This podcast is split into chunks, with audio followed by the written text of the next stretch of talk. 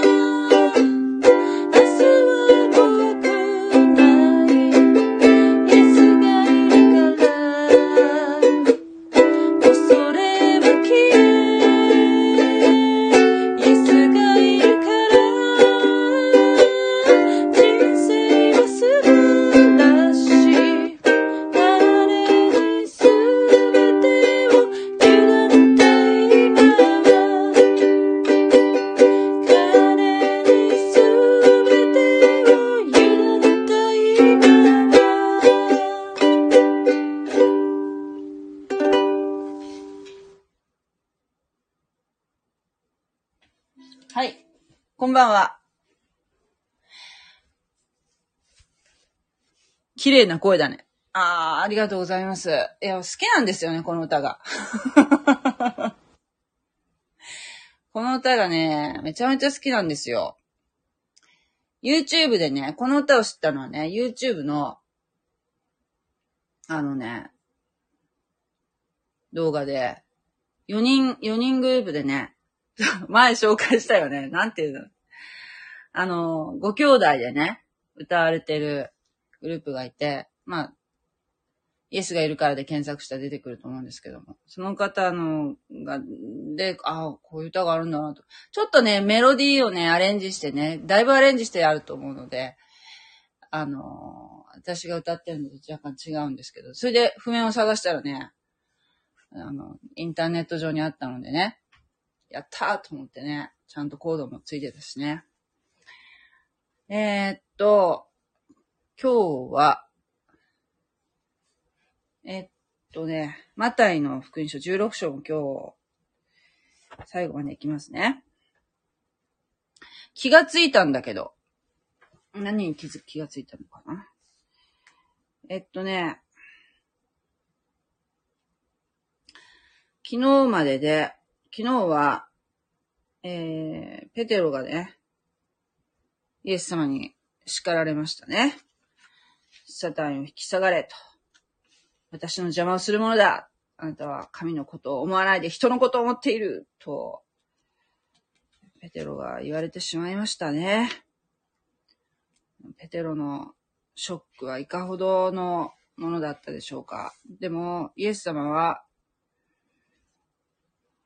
このペテロがね、信仰告白をしましたよね。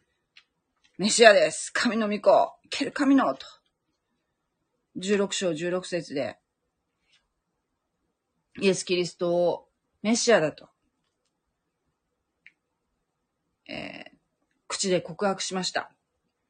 このペテロが信仰告白をした時から、イエス・キリストは、ご自分が必ずエルサレムに行き、ね。ここ今いらっしゃるところはもうガリラヤ地方ですからね。そこからエルサレムまで、およそどのくらいだろう ?100 キロぐらいあるのかな？そして、長老、祭司長、立法学者たちから多くの苦しみを受け、殺され、そして3日目に蘇るべきことを、べきことをですよ。これが神様のプログラム。これをやるんだと。これが神の御心なんだ。なぜならば、ね、イエス・キリストは自分、ご自分を身代わりに、私たちの罪の身代わりに、私たちが受けるべき神の刑罰をイエス様が全部追ってくださったんですね。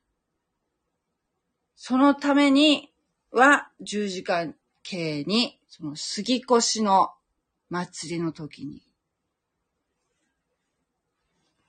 イエス様はご自分を生贄として差し出されたわけです、ご自分。神様が自らを生贄にするという。なんと、もうすご、すごい神の愛ですよ。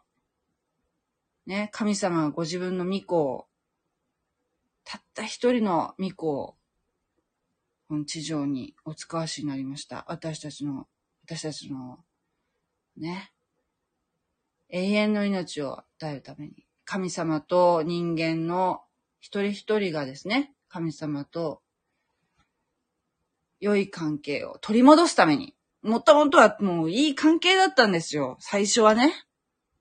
最初は良かったんですよ。もう完璧だったんですよ。創世紀三章で、そこで、もう早くも創世紀の三章で、人類は罪を犯してしまったんですね。イエス様が来られたその計画を、まだペテロはなんかもやんとしてたので、人間的なね、思いで、イエス様に、えー、いさめ、いさめたんですね。叱責したんですね。いけませんって。そんなこと言ったらいかんと。イエス様にですよ。神様に叱責したということ、とんでもないことをしてしまったんですね。えー、それで、サタンを引き下がれと、一括されましたね。はい。だからまだ正しい理解を、ペテロも、十ね、他の十二弟子たちも、まだ、してませんでした。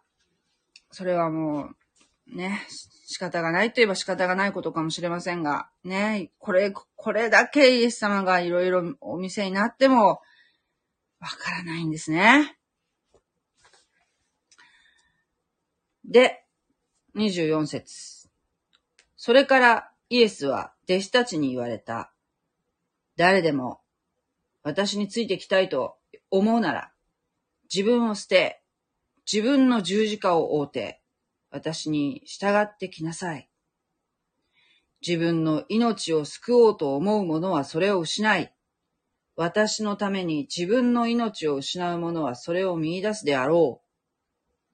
たとえ人が全世界を設けても、自分の命を損したら何の得になろうか。また、人はどんな対価を払って、その命を買い戻すことができようか。人の子は父の栄光のうちに、見つかいたちを従えてくるが、その時には、実際の行いに応じて、それぞれに報いるであろう。よく聞いておくがよい。人の子が、御国の力を持ってくるのを見るまでは、死を味わわない者がここに立っている者の中にいる。はい。なんかこの最後の方とか、すごくこう、予言ですね、これはね。これはね、弟子たちに、まあちょっと、弟子たる者は、という話をされてますね。私についてきたいと思うなら、自分を捨て、自分の十字架を置いて私に従ってきなさいって、こう、なんかこう、ここはね、ほんとね、あの、よく、えー、もうサタン引き下がるのとこもそうだけど、この辺ってよくなんかあの、教会の説教で何回かやっぱ取り上げ、割と取り上げられる箇所だと思うんですよね。弟子とはっていうところで、だと思うんですけど。でもね、なんかね、ピンとこないんですよ。よく意味がわかんなくてね。まあ、私が、うん、理解力がないっていうのもあるんだけど、十字架を追って、十字架を追って、自分の十字架って何？自分の十字架って。ね。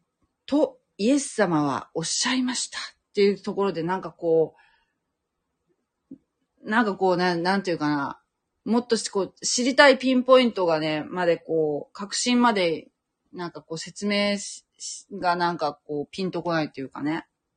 なかなか、うーん、ね。自分を捨てる。自分を捨てる。人間ってやっぱ自分自分って昨日はあの、リオンさんがおっしゃってたけど、やっぱどうしてもやっぱ自分自分ってなっちゃうんだよね、みんなね。自分、自分、自分を好きになるためにとかね。自分、日本人ってやっぱなんか自分が好きじゃないっていう人が多いんだろうね。なんかそういうの聞いたことあるよ。なんかそういう悩み？自分が好きになれないっていう悩みが思っている国民ですよ。自分から逃げられないんだけどね。私もほんと自分のこと大嫌いだったよ。もう、なんていうの？それは、なんていうかな。おばさんになってきて、年取ってくるとなんかもう、そこはなんかあんまり悩まなくなった。クリスチャンになったからそうなのか。なんかいつの間にかそういうことは悩まなくなったけど、ほんと涙が出るほど嫌だったなもう10代の時とか特に。もう10代に戻れって言われたらもう絶対戻りたくないよ。もうほんと嫌だったもん、自分のことが。なんでか、なんでそんなに嫌いだったんだろうね。ねえ、でもさ、自分、自分がなんかこう、自分のことってあんまりこう、あんまり集中しすぎると、行き詰まるよ、やっぱり。自分にあんまりこう、目を向けすぎると、うん、私はなんかもう苦しい、逆に苦しいんじゃないかなと思う。うん、えその、エネルギーの向かう先がね。まあその若い時って結構やっぱり自意識が強いからどうしてもこう自分の方に向いちゃうのかもしれませんけどね。そしてだんだん大人になるともうそうも言っとられなくなるんですよ。やっぱりその、例えば、社会に出たり、ね、家庭を持ったりするとね。そうするとだんだん楽になる。逆に楽になる。そういうもんかもしれないなうん。でもやっぱその自分、そうね、自分を捨てる。自分を捨てる。なんか分かったような分からないような感じだけど、うーん、もうなんていうかな。クリスチャン的に言うとですよ。もう自分を捧げるっていう言い方するんですよね。でもね、なんか自己犠牲っていうような悲壮感はないんですよ。クリスチャンには。自己犠牲っていうのは、だから信仰がない人が言う自己犠牲っていうのはすごく悲惨なね。もうなんか、なんかこう、もう自分なんかズタズタになっても、みたいなね。そういう、なんていうかな、ボランティア精神に見られるような、なんかこう、もう痛々しさはないね、クリスチャンは。なぜかというと、もうすごい恵みを受けてるってことを知ってるので、みんな、あ人間ってみんな実はものすごい恵みを受けてるんですよ。でもイエス様のこと知らないでしょ？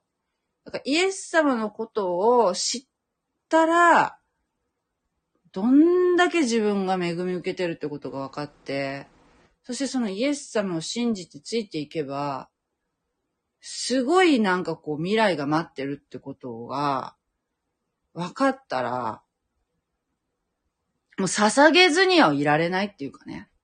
もう、そんな感じだから、えっとね、ここを、その、信仰のある人が読むとのと、え、っと、ものすごくその恵みをしみじみ感じている人が読むのでは、この文章の捉え方が変わってくるような気がする。自分を捨てるとかできないよ、そんなことって思うと思うんだよね。ここ。だから私もそうだ、そうだったんじゃないかな。私も、一応教会には行き始めたけど、この一節を聞いてもさ、なんかピンとこなかったっていうのは、やっぱりよく、イエス様の恵みっていうのが、やっぱりなんか、まだピンと来てなかったのかな。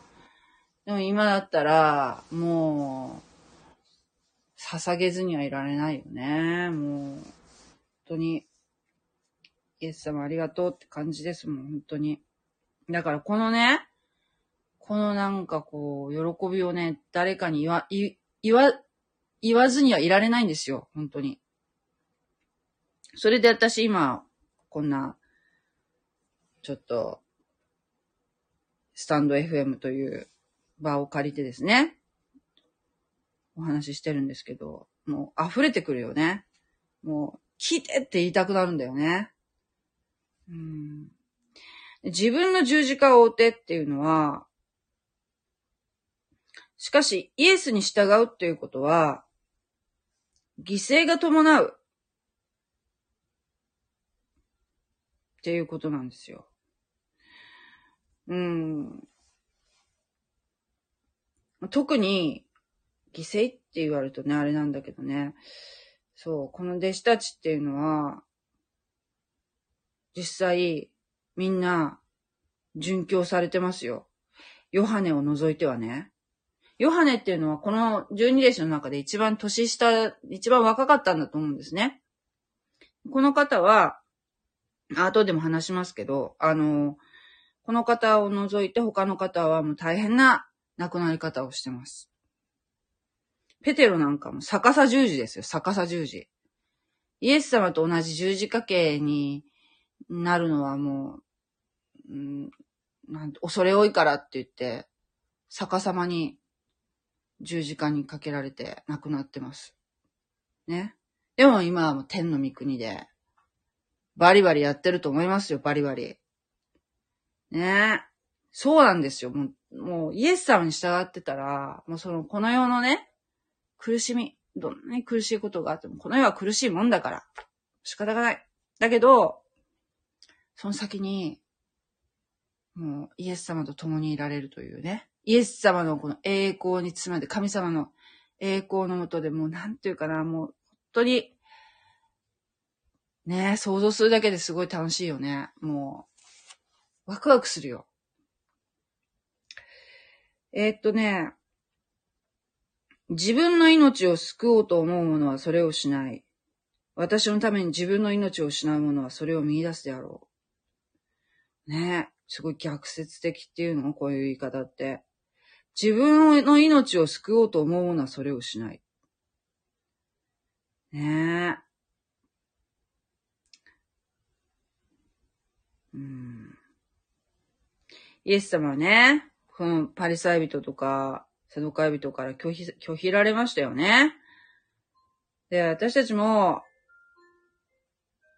まあ、クリスチャンって言うと、拒否られるかもしれない。拒否られるね、大概ね。でも、それをね、甘んじて受けて、でも言いながらね、クリスチャンですってちょっと 明かしながら、歩んでいきたいなと思いますね。うん。誰かもひょっとしたらほら、その、イエス様を受け入れる準備、心の準備ができている人がいるかもしれないもんね。その人に、いつ当たるかわかんないから、やっぱあクリスチャンですってことは、私はね、言うんですよ。ね。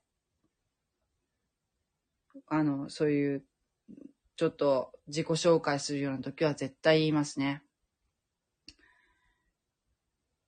あの、私の中学の時の先生はね、3中学3年の時の先生はね、あの、自己紹介の時にね、あの、学年の始まりのね、僕はクリスチャンですって言いましたね。よく覚えてますよ。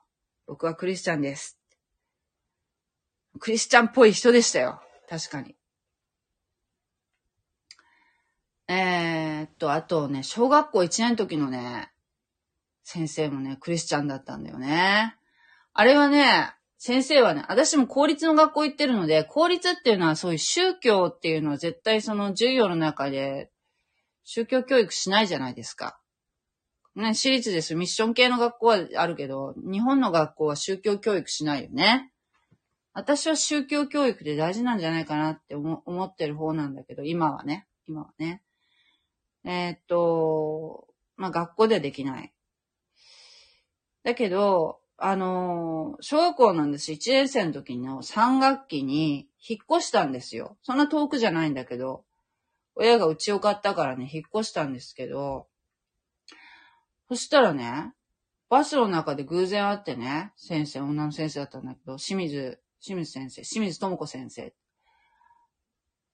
私、他の先生全部忘れてるのに、名前。その清水智子先生のことは覚えてるよ。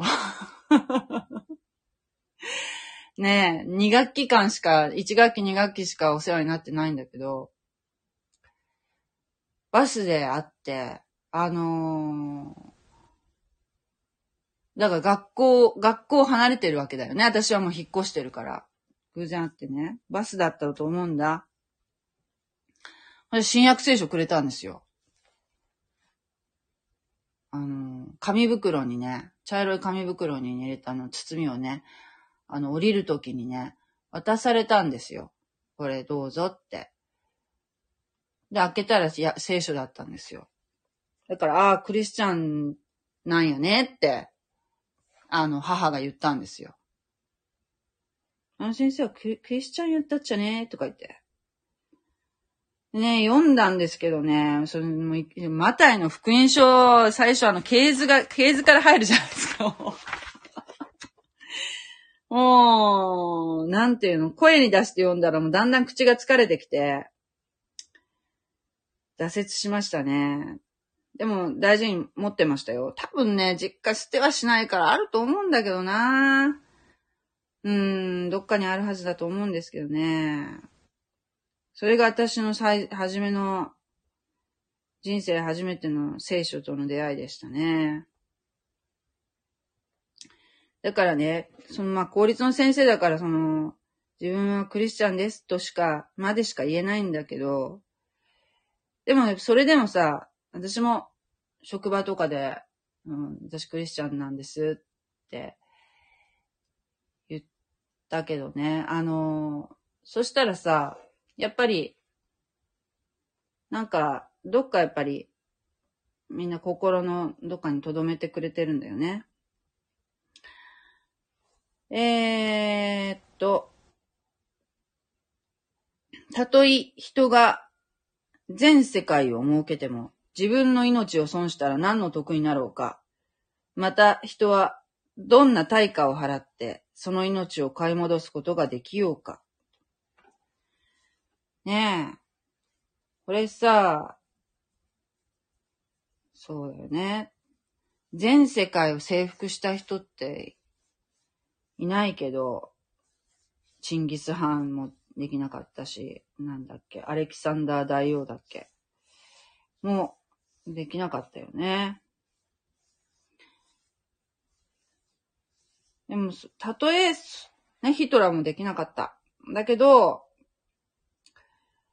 仮に全部世界をね、征服したとしても、ね、自分いつか死ぬよね。すごくそれってもう、虚しいことだよ。うん、なんか、そういうことってさ、多分き人間の欲望ってキリがないじゃないですか。そういう多分、多分征服欲とかそういうのがあるのかもしれないけどね。でも、いつかはその、命が、この世での地上での命っていうのはなくなります。肉、肉体は滅びますからね。何にも持っていけませんよ。また裸で帰っていくんですよ。さあ、その時にですね、行った先がどこ、どこに行くのかっていうところまでみんな考えたりする？あんま考えないかな自分が死んだ後どうなるのかなっていうのね。だってこのサドカイ人ですらさ、このユダヤ教のサドカイ人ですら、霊魂、多分霊の存在とか、天使とかを否定してるっていうからもう踊れちゃうよね。ユダヤ人ですら、もうすごくなんていうかな、もう、もうこの時代に多分ね、そういうギリシャ哲学とか、ああいうのがもう入り込んできてるんだよね、きっと。だからなんていうかな、あの、もう物事を理屈で考えるっていうか信仰じゃなくてね。そういうのが、もうユダヤ人の中にも入り込んでるんだよね。それこそ、パンダネじゃないけど。うん、パンダネが入ってきてるんだよ。ユダヤ教の中にもね。えー、人はどんな対価を払ってその命を買い戻すことができようか。うーん。だからさ、あの、よくあの、善行を積めば、天、えー、極楽に行けるとかね、いう考えに立ったりし、そのいいことをしたら、救われるとか、いう考えには立ってないよね。キリスト教は。そうじゃない。そう、救いっていうことに関しては、いいことするのはもちろんいいことですよ。いいことだけど、いいことをすることが救いにはつながらない。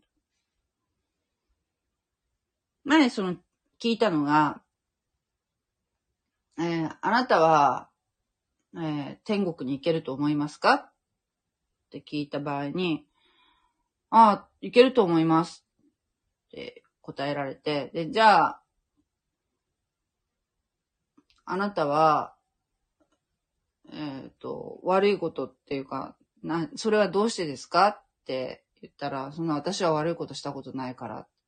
人殺しもしたことないし、物を盗んだこともないし。って言って、なんていうかな、すごく自分のその、は、あなんていうの、天国に行けるハードルがすごく低いんだよね。あの、でも神様っていうのものすごくね、清い方なんですよ。もう私たちが想像する以上に、想像を超えて清い方なんですよ。だから、天国に入るっていうのは、清い人しか入れないから、完全に。完全に清い人は、いないんですよ、人間は。罪を犯したことない人っていないんですよ。しかも、一番大きな罪っていうのは、神様に背を向けている生き方が罪の根幹なので、えっ、ー、と、神様と、もし天の御国に行こうとするならば、この神様と、えー、の関係をですね、神様と繋がらなきゃいけないわけですよね。でその神様と繋がるっていうのはどうしたらいいかって言ったら、この福音っていうそのイエス・キリストが示してくださった、ね。えー、イエス・キリストが私たちの罪の身代わりになって十字架について死んでくださいました。血を流してね。で、えー、墓に葬られました。三日目に蘇られました。今も生きておられますと。ね、そして、また来られますと。そういったことをですね、信じることによって、イエス・キリストがそのようなお方であるということを自分のこととして、自分の、自分のためにっていうふうに、自分のためにということを、えー、確信して、そして、えー、イエス様を信じますと、告白したら、それだけでですよ。別にあなたが、ね、お年寄りに席を毎日譲ってるからとか、そういうことではもう、と到底救われないんですよ。それは素晴らしいことだけども、救いとは繋がらないんですね。そのような善行っていうのはね。ただ信じるという、その、それのみ。ね。あの、救いは信仰と、信仰と、神の恵みによって与えられます。それはもう大前提なんですね。救いは信仰により恵みによって与えられる。ここですよね。これがもう理解できるかどうかですよね。そしてね、イエスは主ですって告白できるのは、精霊によらなければそれは言うことはできない。って書いてあったんだよね。どこだったっけ？どこだっけな？そう。で、あの、そう。あのね、言えないんですよ。やっぱり。だから、自分が救われたかどうかよくわかりませんっておっしゃる方は、じゃあ、イエスは主ですって言えるかっていうことやってみたらいいんじゃないでしょうか。イエスは私の主ですと。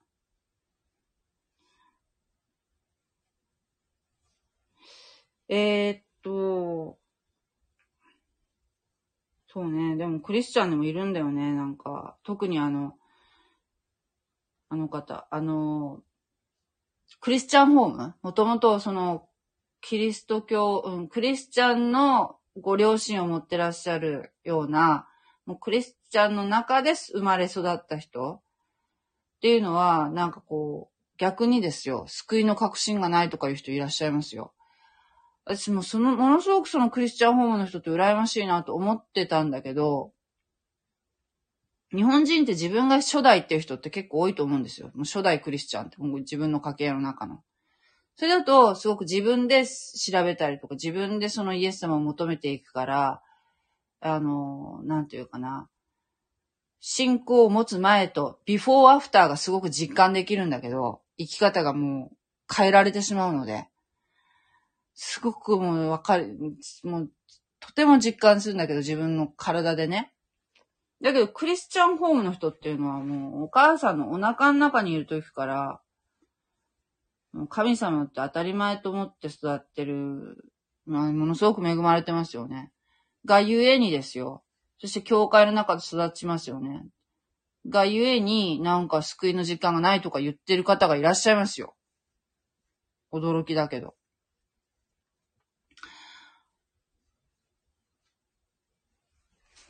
ある牧師がおっしゃってたのは、そういう方はですね、そういう救いの時間がないって方は、には、こういうふうに尋ねるんですって。あなたはじゃあもうイエス様いらないって。いらないのって。もうイエス様、イエス様別になくてもいいの。いやいや、それは、それは困りますって言うんだったら、じゃああなたも救われてるよって。言うんですって。イエス様の恵みがよくわかってるってことでしょ？なんか救いの時間がないっていう方は、そういうふうに自分に問う問うてみてもいいと思いますね。えーっと、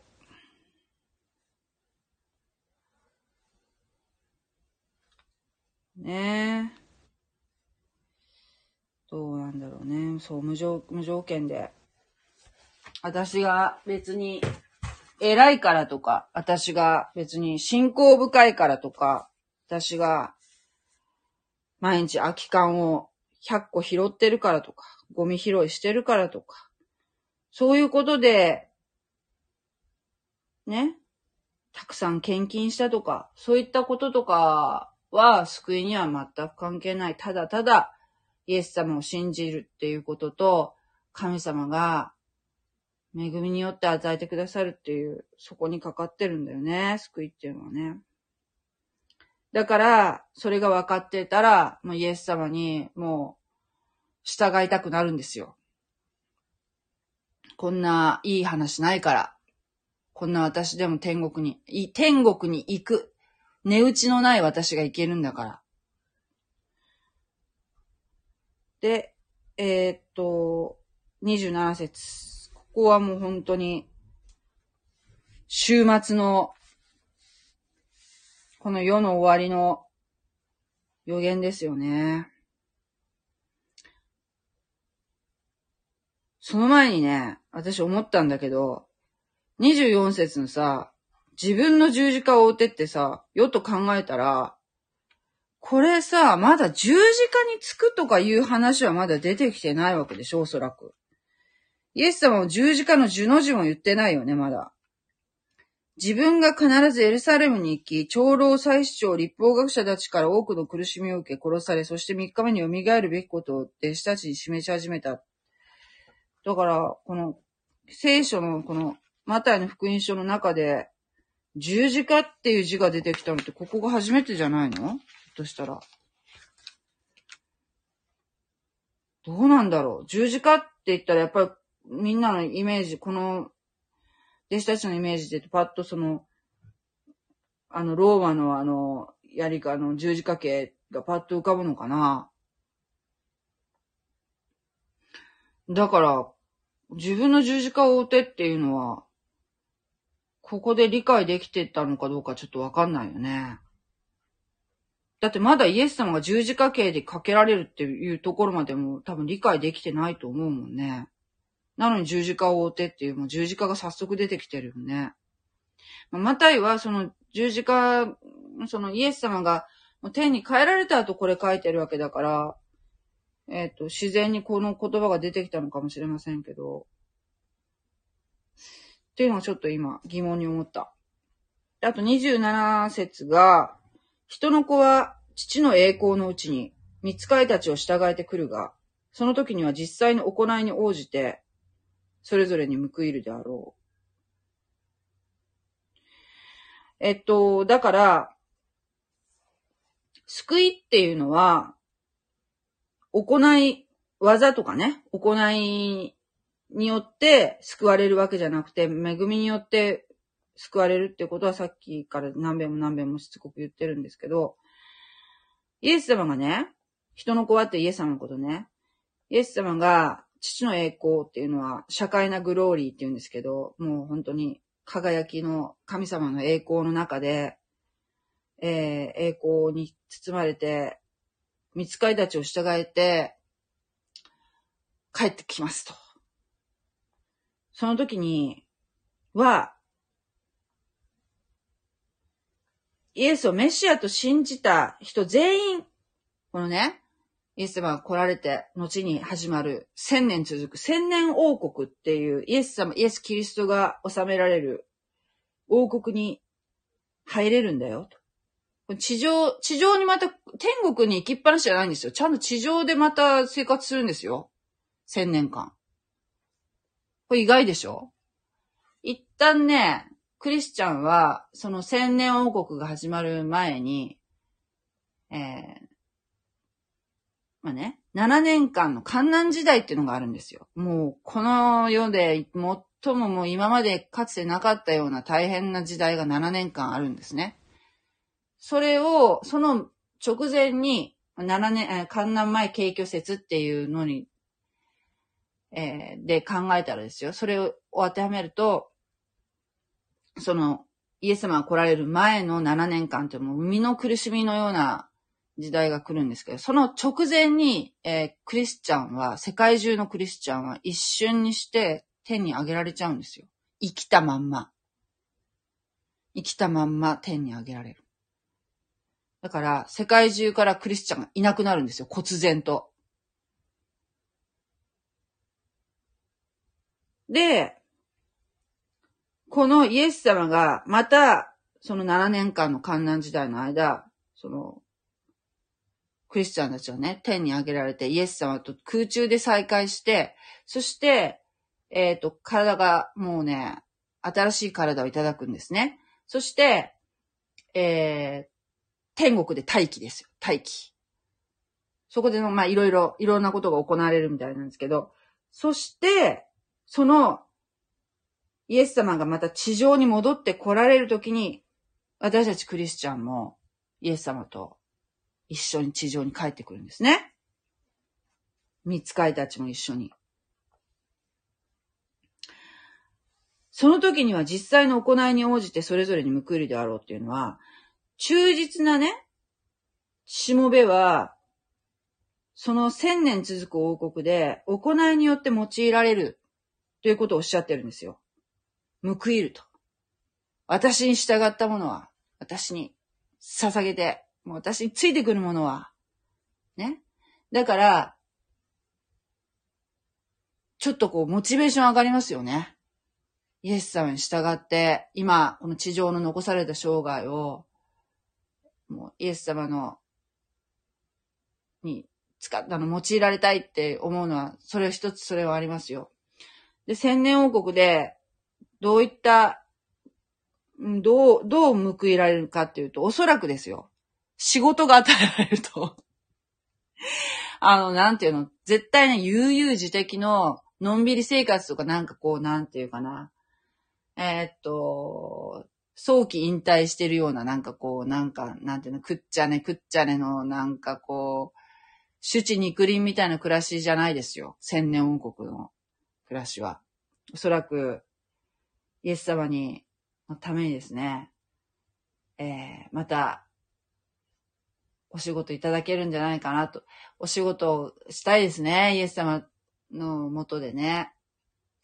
それが、その、えー、今の行いに応じて、それに報いるよと。それは救いとは関係ないんですよ。だから行いも大事なんですよ。クリスチャンになったら。行いも大事。そしたらそれに応じて、あなたに仕事を与え、与えるよと。ね。千年間。千年終わった後もまた続くんですけどね。これはまた別の時に述べますけども。もうね、永遠の命ですよ。どう使いますか？もう、楽しみだよね。本当に。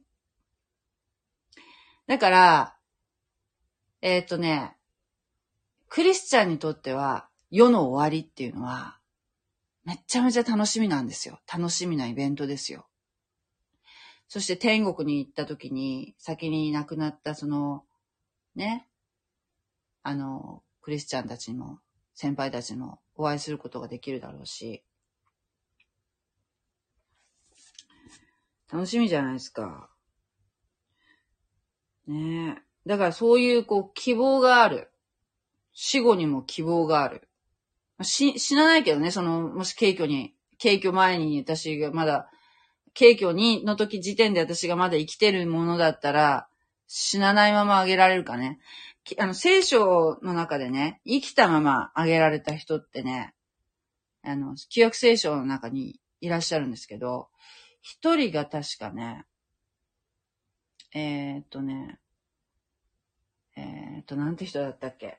一人が、エノクそう、エノクっていう人がね、いらっしゃるんですよ。創世記だったったかなエノクっていう人が、もう神様、神と共に歩む、僕神様のお気に入りですよ。だから、エノクは生きたままあげられました。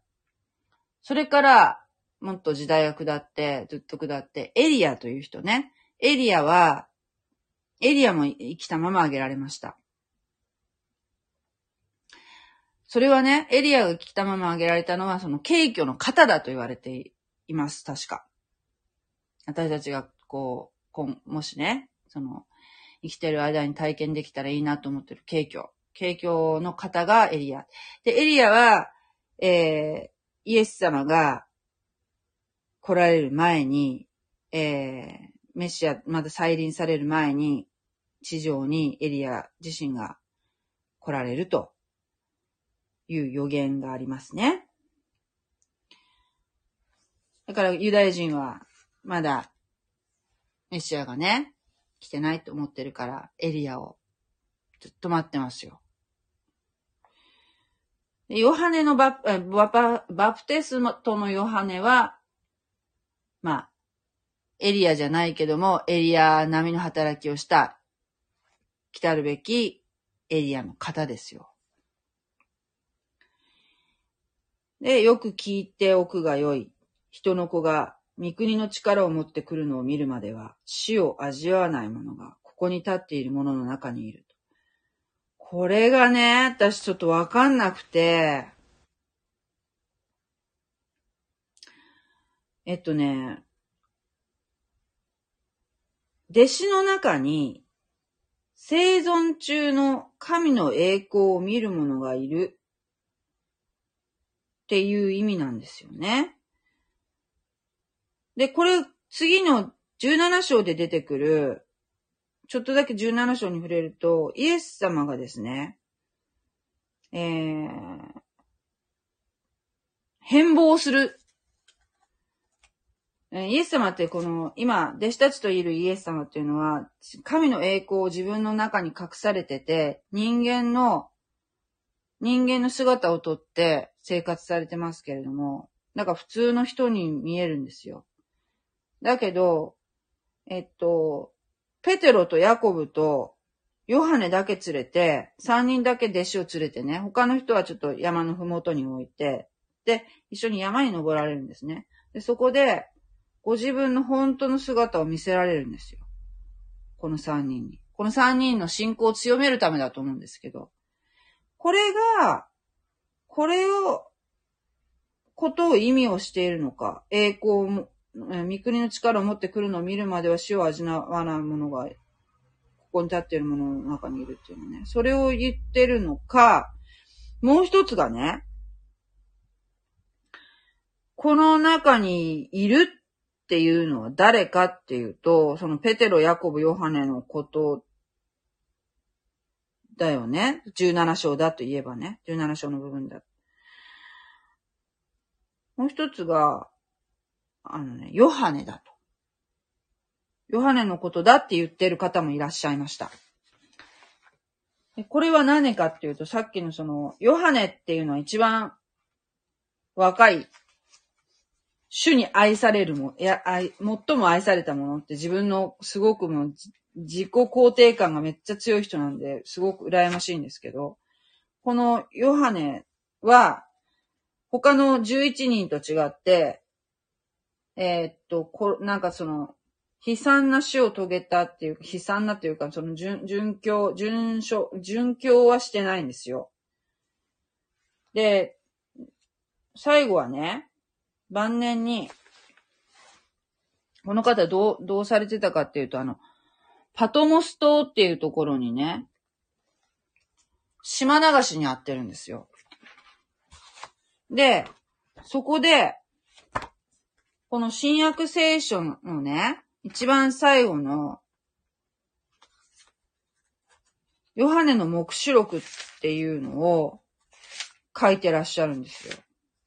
で、ヨハネの目視録は、これもね、なんかヨハネが書いたんじゃないとか言う人もいるけど、私はヨハネが書いたと思ってるんですけど、えっとね、タイトルは、まあ、ヨハネが書いたからヨハネの目視録なんだけど、えっと、正しくはですよ。正しくは、ヨハ、まあ、目視録、この目視録は、まあ、イエスの目視録。イエス様が指し示された目視録なので、本当はまあイエスの目視録なんでしょうけど、まあヨハネが書いたからヨハネの目視録っていうふうに、こう日本語のタイトルになってますけど、これでイエス様の、ここでイエス様の栄光を見るわけですよね。だから、それで、それのことかなっておっしゃる方がいらしたので、私はなんかそ、そっちの方がなんかしっくりくるんだけど、死を味わわないものが、ね、見るまではって。だってほら、どう考えても、どう考えても、だってあの、まあ、この人たちは、この時点ではですよ、あの、イエス様はすぐ手のみ、手に帰られたけど、すぐ帰って来られるっていう希望があったかもしれないから、あイエス様はね、この再臨っていうの、見つかいたちを従えてね、えー、神様の栄光と共にね、帰ってくるのをもう、もう早く帰ってきてほしいと思って必死にもう一生懸命命がけで伝道するわけなんだけど、あのー、結局、まだ来られてませんね。2000年ほど経ちましたけど、まだ来られてないんですよね。だから、そこをなんか、その、弟子の方たちが、その、どのように捉えてたのかなという、いうふうな思いがあるんだけど、実際にね、その、来られたわ、来られているのを見ているわけじゃないけれども、このヨハネの目視録では、要するにその、イエス様がですね、その、ヨハネに、パトモス島でこの最後の週末の光景を見せられたんですよ。映像を。だからそれ、それのことだというふうに言えばそうかもしれないって思う思うんだけど、正しくはどうなのかな？ヨハネの目視録のね、一章、ちょっと読んでみるね。イエス・キリストの目視。この目視は神がすぐにも起こるべきことを、そのしもべたちに示すため、キリストに与え、そしてキリストが見つかいを使わしてしもべ、ヨハネに伝えられたものである。ヨハネは、神の言葉とイエス・キリストの証と、すなわち、自分が見たすべてのことを証しした。この予言の言葉を朗読する者と、これを聞いて、その中に書かれていることを守る者たちとは幸いである。時が近づいているからである。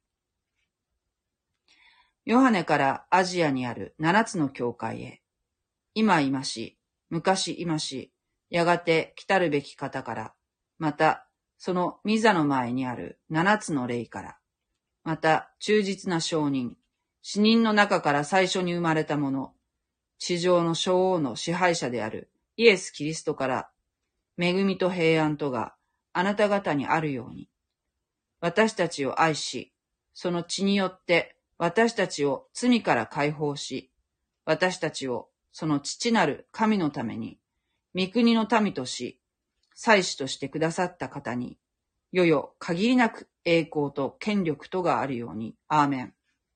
見よ、彼は雲に乗って来られる。すべての人の目、ことに、彼を差し通した者たちは、彼を仰ぎ見るであろう。また、地上の所属は皆、彼のゆえに胸を打って嘆くであろう。しかり、アーメン。今今し、昔今し、やがて来たるべきもの。全能者にして主なる神が仰せになる。私はアルパであり、オメガである。ね書いてあるでしょ？イエス様が雲に乗って来られると。雲に乗って来られるってもう見えてるわけですよ。イエス様が来られてるのをね、ブワーっと見えてる、見ちゃったんですよ。ヨハネは。これは、紀元95年に書かれた、あ、そのあたりに書かれたものだって言われてるんですって、ヨハネがね。で、紀元95年って言ったらね、えっと、紀元70年に、紀元70年に、えー、イスラエルは滅びましたね。これも何遍も言ってますけど、紀元70年に、もうコッパ未人になりました。そして世界中に離散しました。ユダヤ人たちは。もう2000年近く、その今、ね、1948年にイスラエルが再建されましたけれど、それまで国を持たない民として世界中に散らばってしまいましたね。で、その期限95年あたりっていうと、えー、っとね、要するにクリスチャン、その初代のクリスチャンたちが、もう二、二、二世代目になってたそうです。だから、一世代目の人たちっていうのは、イエス様を実際に見た人とか、えー、十二弟子から直接教えを受けた人たちとかがいたんだけれども、もう、この頃になると、えー、そういうイエス様を知らない世代とかね、直接弟子から、十二弟子から教えを受けてない人たちとかが中心になってきたので、えー、で、しかも、イエス様がなかなかその、早く来てほしいという思いがあるんだけど、その、要するに信仰がぐらぐらしてくるわけですよ。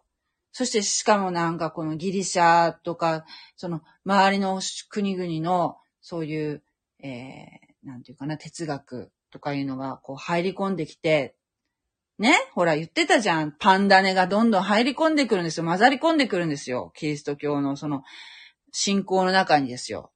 クリスチャンたちの中にね。で、いろんななんか間違った教えがもう入り込み出すわけですよ。もうそのぐらいになってくると。2世代目くらいになってくるとね。その人たちの信仰を励ますために、終わりの時には、イエス様再臨される時はこのようになるよっていうことを励ますっていう意味もあって、えー、このね、ヨハネが、イエス様からパトモス島で指し示された、この、えー、幻っていうかね、それを書いて、えー、七つの教会に励ましを、の書簡を送ったんじゃないですか？ということで書かれたものだと思うんですね。だから、この28節の、えー、人の子が御国の力を持ってくるのを見るまでは死を味わわない者がここに立っている者の中にいるっていうのはこれヨハネのことだっておっしゃってる方もいらっしゃったんですね。私もなんかそう、そうじゃないかなって思うんだけど、どうなのかな？はい。では今日はこの辺にしたいと思います。では、ありがとうございます。ちょっと、えー、コメントをですね、読ませていただきたいと思います。ガラガラガラガラガラガラ。バックバックバック。えーっと、16章の24節と、えー、木下克美さん。16章の24節と25節は、10章の38節、39節と同じことを言っていますね。16章の24節と25節は、えー、10章、10章、ふ10章の、ん ?38 節。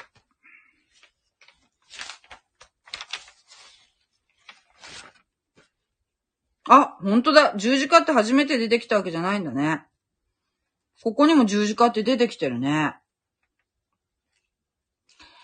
また自分の十字架、ああ、よく気がついたね。十字架にとって私に従ってものは私にふさわしくない。ほんとだね。じゃあ、十字架って、どうなんだろう。イエス様がまだ十字架につつけられるっていうのは、分かってなかったんでしょ？きっと。いきなり十字架って言われても何のことだろう、何のことやらって思ってたのかなそれともその、マタイがもうその十字架っていう意味を知った上で書いてるから、これはだってほら、マタイが、ユダヤ人に向けて書いてるわけだからね。うーん。どういうことなんだろうね。これも、ちょっと知りたいとこですよね。もうその十字架で、その十字架形っていうのがすごくこう、もう、なんていうの、形状っていうのは大体あの街の中心にあるものらしいんですよ。見せしめの意味があるからね。だから十字架っていうものが、その処刑当時は処刑ですか、処刑の道具ですからね。十字架っていうのは。ローマ、ローマが考えた。だから、十字架って言ったらもう、あの、なんていうの、アクセサリーとか、あの、ロザリオとかそんなないからね、この頃はね。だから十字架といえばもうあの十字架しかないっていうふうに思ったんだろうと思うから、すごいなんかこう、重たく、重たいものとして捉えるべき言葉なんだろうなとは思いますけどね。どうなんだろうね。ここ知りたいですね。私もちょっとよくわかんないです。自分の命と自分の十字架。その前とは話が続いているのかも。23節で引き下がらせたペテロを24節で後ろからついてきこさせる。23引き下がらせたペテロをああ、そうね。それから弟子たちはですからね。まあちょっと、イエス様、フォローされたのかな？ちょっと、まあ、ショック受けてるってことは重々お分かりでしょうからね。えー、まあ、厳しさっていうのを示しつつね。えー、10章24節に弟子は死以上のものではなくってありましたよね。あ、リオンさん、こんばんは。えー、っと、十字架を追うはさきちゃんに教えてもらった気がするよ。十字架を追う。私なんか言いましたっけ？ねえ、十字架を追うってほんとね、うん、なんか分かったような分からないようなところなんですよね。イエスに従うことは自己犠牲が伴うんだと。いうことを言ってるんだって言われてもなんかやっぱりなんかね、分かったような分からないような。だから、やっぱりね、その、私たち、この、平和な、あある意味、ある意味ですよ。この、今の日本においてクリスチャンになるっていうのと、この人たちがイエス様に従うのって言ったらもう全然重さが違うだろうし、えー、あと、やっぱりその今現在でもですよ、ユダヤ人がイエス様をメシアと認めるってことの重さって言ったら全く違、違うと思うんですよ。だってほら、葬式出されるぐらいって言ったじゃないですか。だから、そういう部分で考えたらですよ。本当に、あの、イエス様に従うっていうのは、すごい恵みゆえに、もう従わざるを得ない、従、もう従いたくなる、なっちゃうんだけど、あの、ただその、大きな家族、家族と別れるとかね、そういう犠牲が伴うという覚悟はないといけませんよ、というところなのかもしれませんね。だけどね、あの、神の国と神の義をまず第一に求めなさいってほら、歌、歌でも言ったけど、えー、あれはあの、ちゃんとそういう見言葉があるんですけどね。ほんとそうですよ。あの、前も言いましたけど、なんかね、まずね、まず神様を第一に考えて持ってくると、不思議と他の必要はついてくるんですよ。だから、物事の優先順位っていうのが、はっきり分かってきますよ。まず、まず神様。まず何かするときは、まず神様に相談する。ね？もう勝手にやんない。まず相談。祈る。でも、まずそのその第一に神様のことを思ってスタートすると、絶対に、あの、うまくいかないわけがないもん。本当に。それは本当思いますよ。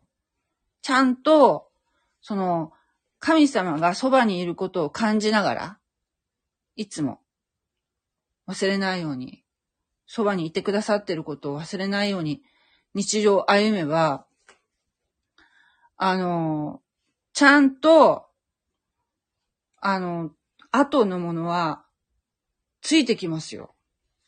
そういうこと。だから優先順位っていうのがはっきりするね。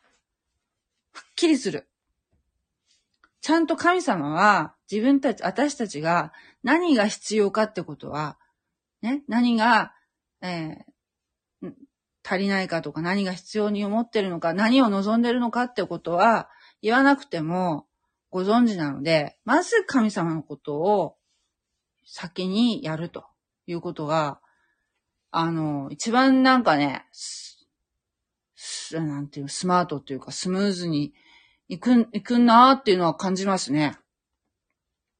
自分が自分がって言うと逆に遠、遠ざかっていく。ね。自分の命を救おうと思うものはそれをしないですよ。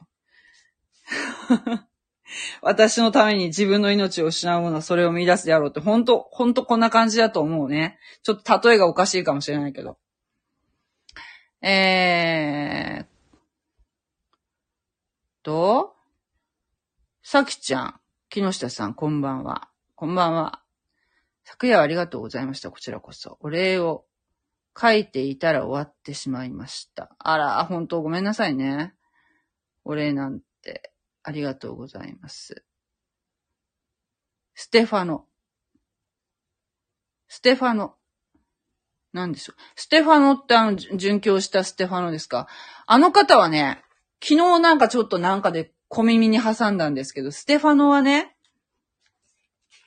あれ、使徒行伝だっけ？使徒行伝に出てくる人かな？あの方は食料調達係の人だったらしいですね。それこそ、えーっと、じえーっとね、伝道が、みんなの伝道がうまくいくように、裏方の方ですよ。サポートするような仕事。で、その方が石打ちにあってね、お亡くなりになるんですよ。でもその亡くなる時に、神の栄光を見、見ちゃうんですよ。天、天の御国が見えてきた、見えてたっていう風にか書き方してたんじゃないかな。ステファノ。ねえ。あそこ、あれめっちゃドラマチックですよね。あそこ、ゾワゾワするよね。ステファノ。使徒行伝、最初の頃かな。ステファノ。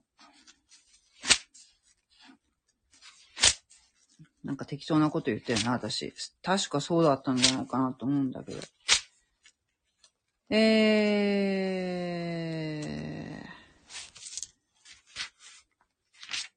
ー。どこやったか。ステファノ。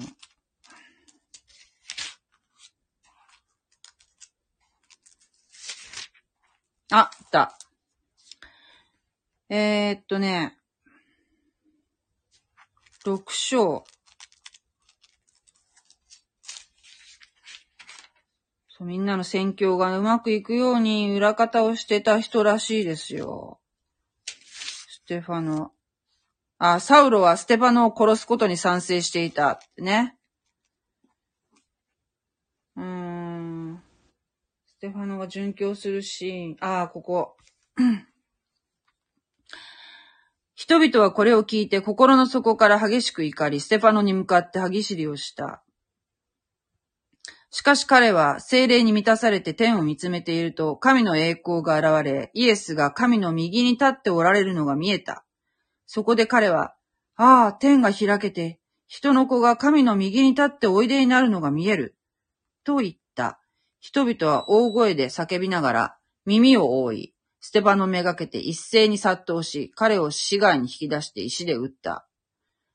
これに立ち会った人たちは自分の上着を脱いで、サウロという若者の足元に置いた。こうして彼らがステパノに石を投げつけている間、ステパノは祈り続けていった。主イエスよ、私の霊をお受けください。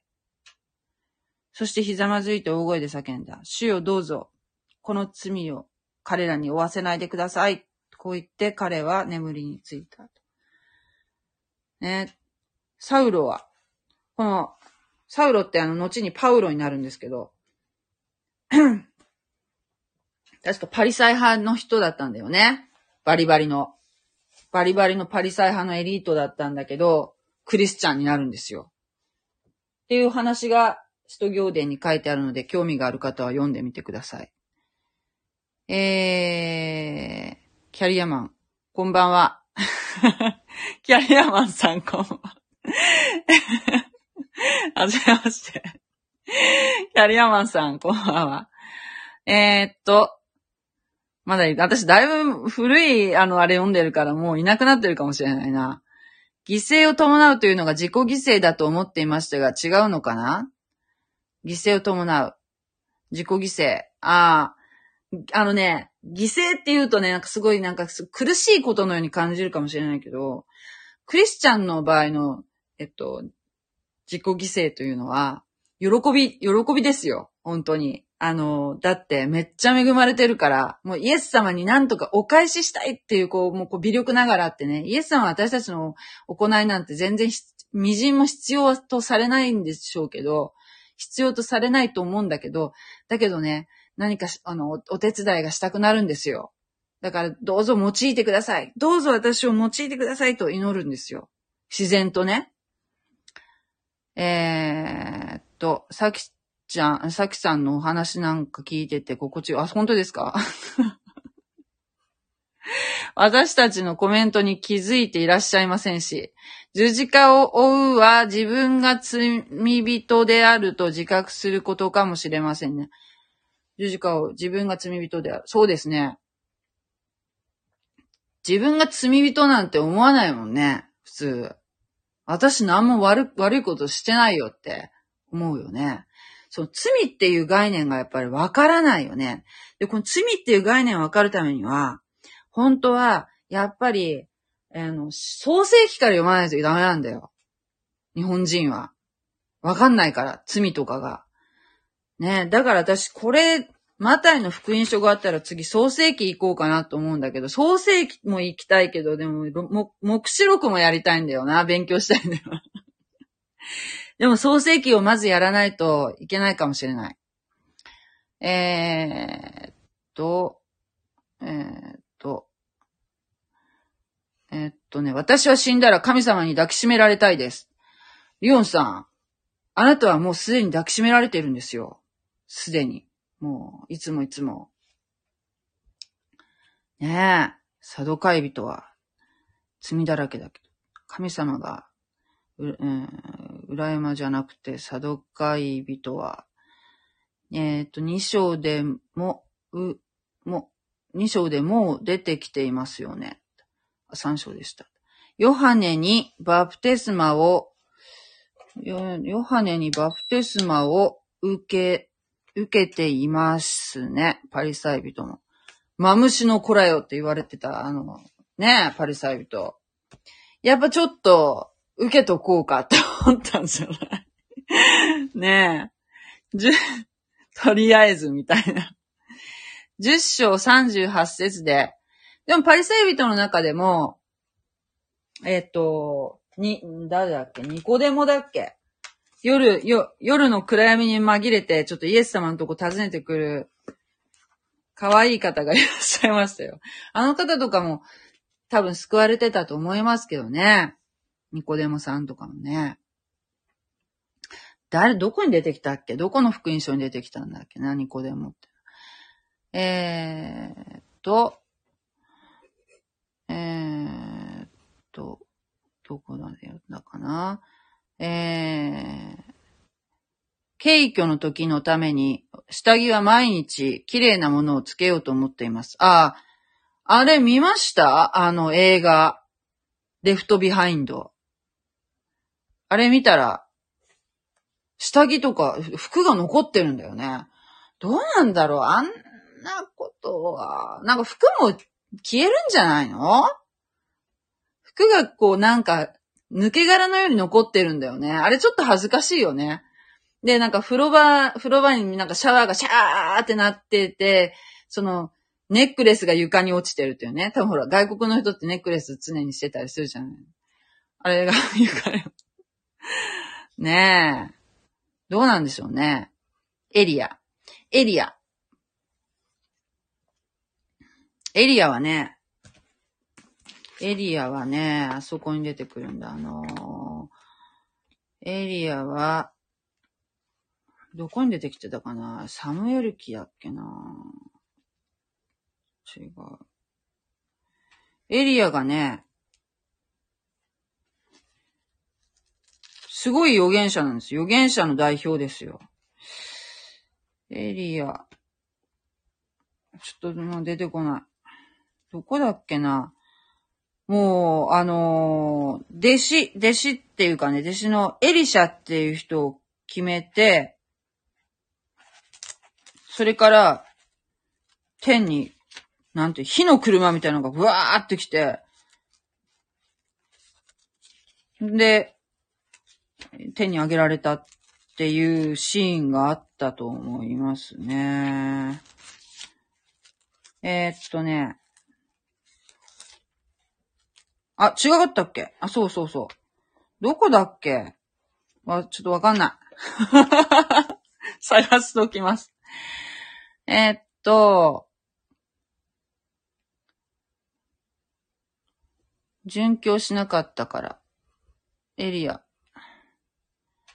旧約聖書では3回ほどイエス様が見つかいと共に地上に現れたと聞いたことがあります。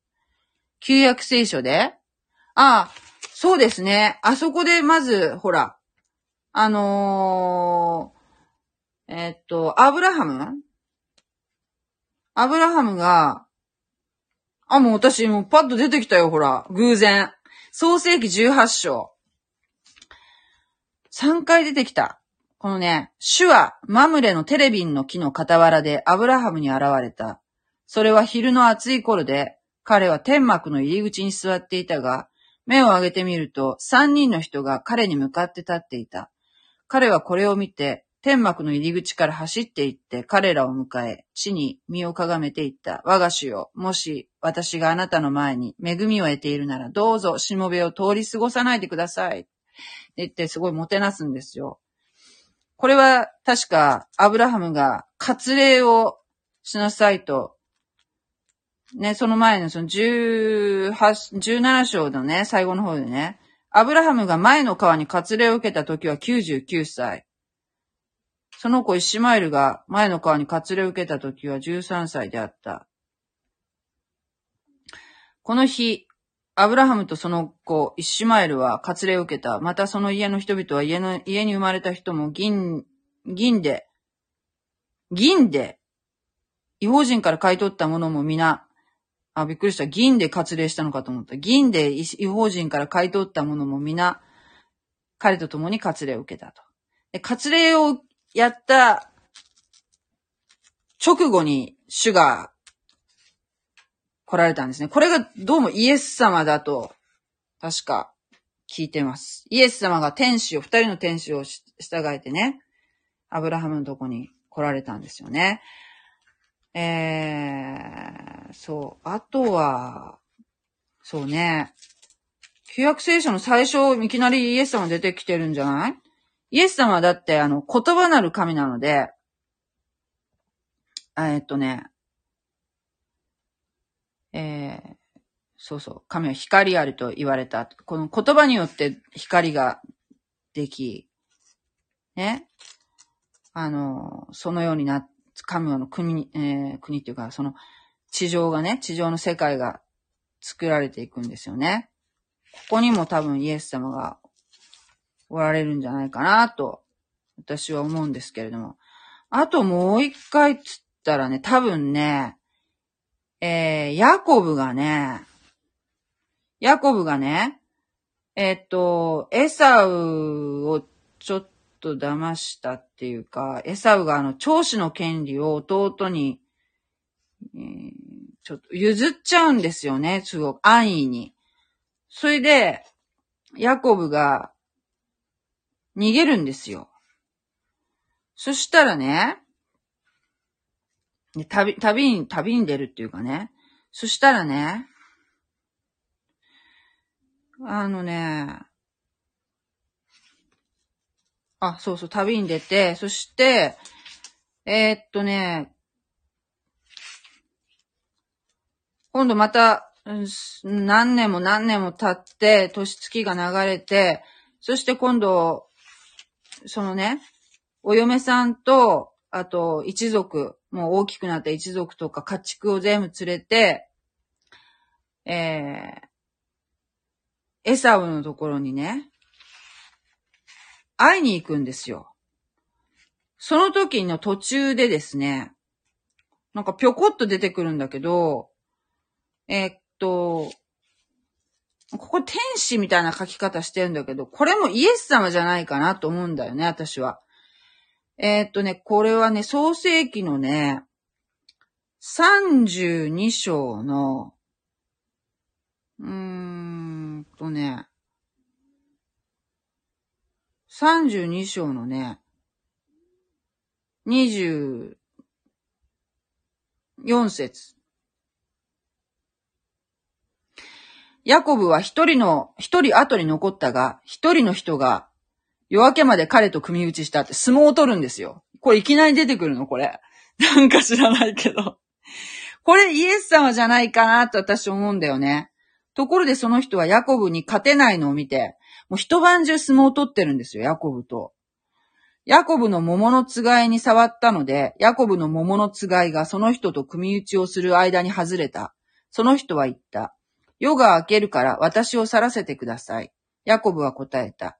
私を祝福してくださらないなら、あなたを去らせません。その人は彼に言った。あなたの名は何と言いますか？彼は答えた。ヤコブです。その人は言った。あなたはもはや名をヤコブと言わず、イスラエルと言いなさい。あなたが神と人とに力を争って勝ったからです。ヤコブは尋ねて言った。どうか私にあなたの名を知らせてください。するとその人は、なぜあなたは私の名を聞くのですか？と言ったが、そのところで彼を祝福した。そこでヤコブはそのところの名をペニエルと名付けていった。私は顔と顔を合わせて神を見たが、なお生きている。とね。ここの3箇所じゃないかな？違うかな？私が思うに。えーっと。うーん。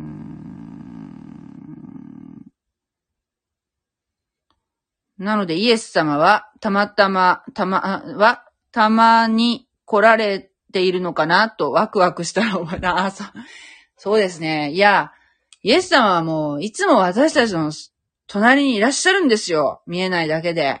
ね。中川先生がお話をされていたような、うん、さきちゃんが時々お話ししゃってるハーベストタイム。そうなんですよ、ハーベストタイム。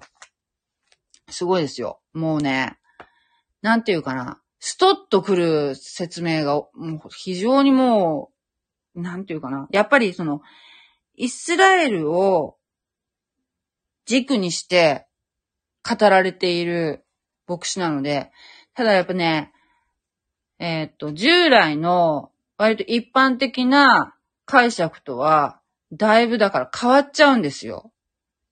すごい。でも、そっちが正しいんじゃないかなってやっぱ思わせるとこがありますね。だからもう、一回こう腰を据えて勉強したいな、思います。まず神の国と神の義を求めなさい。これ大事ですよ、これ。もうほんとそういうふうに生きてみてくださいよ、ぜひ。自分自分言わんでね。ステファノは一人目の殉教者ですね。湧き出る喜びを伴う自己犠牲なんですね。今、初めて知りました。創世記やってください。神様に抱きしめられていると知って嬉しくなりました。そうですよ。ハレルヤ創世記からしばらくは寿命がすごく長いですが、だんだん短くなっているのは神様の距離ができてしまったからではないかと思ったり、そうかもしれないね。ヨンさん。12人の息子が12部族の祖になるのだったかな ?12 人の息子。ヤコブの。ねえ。そう、このアブラハム、イサク、ヤコブの流れから、ね。こう、ユダヤ人というのがね。だから、アブラハムが神様にね、すごく祝福されたわけですよ。あなたの子孫は星のようになるよって。まだ子供ができる前からね。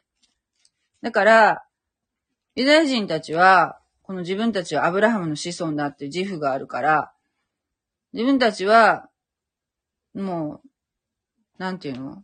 必ず天国に行けるんだ、救われてるんだっていうふうに思っちゃってて、ちょっともう、なんていうかな、別に神様に従わなくなっちゃって、もう最初の神様の意図からだいぶ離れてしまってるんだけど、それをなんかイエス様が指摘してるんだよね。自分たちがもうアブラハムの子孫だからといって、救われると思うな、つってね。だけど、だからイエス様に、イエス様じゃない、その神様に従ってる間、ユダヤ人っていうのは非常に祝福されるんですよ。それが最初にもうそういう契約なんですね。アブラハム契約で。だけど、神様に背く生き方をしてきたらもう民族的に祝福から外れていくわけですよ。そういう民なんですよ。だから、よくなんかこう、ね、ユダヤ陰謀論とかいう人たちがその、なんとかかんとか言うけど、ユダヤ人っていうのはもうやっぱりね、特別な、不思議な民ですよ。つくづくそう思いますよ。特別な民ですよ。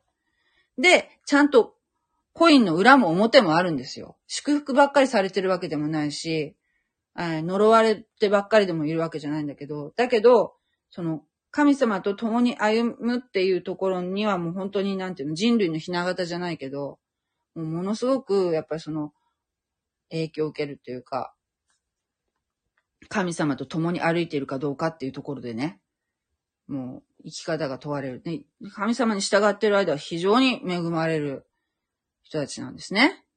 だからやっぱ優秀な方が多いでしょう。やっぱユダヤ人ってどう考えても。不思議ですよね、本当にね。ちょっともう、なくなった、あ、もう一、ごめんなさいね。今日も長々とね、一人でペラペラ喋りましたけれども。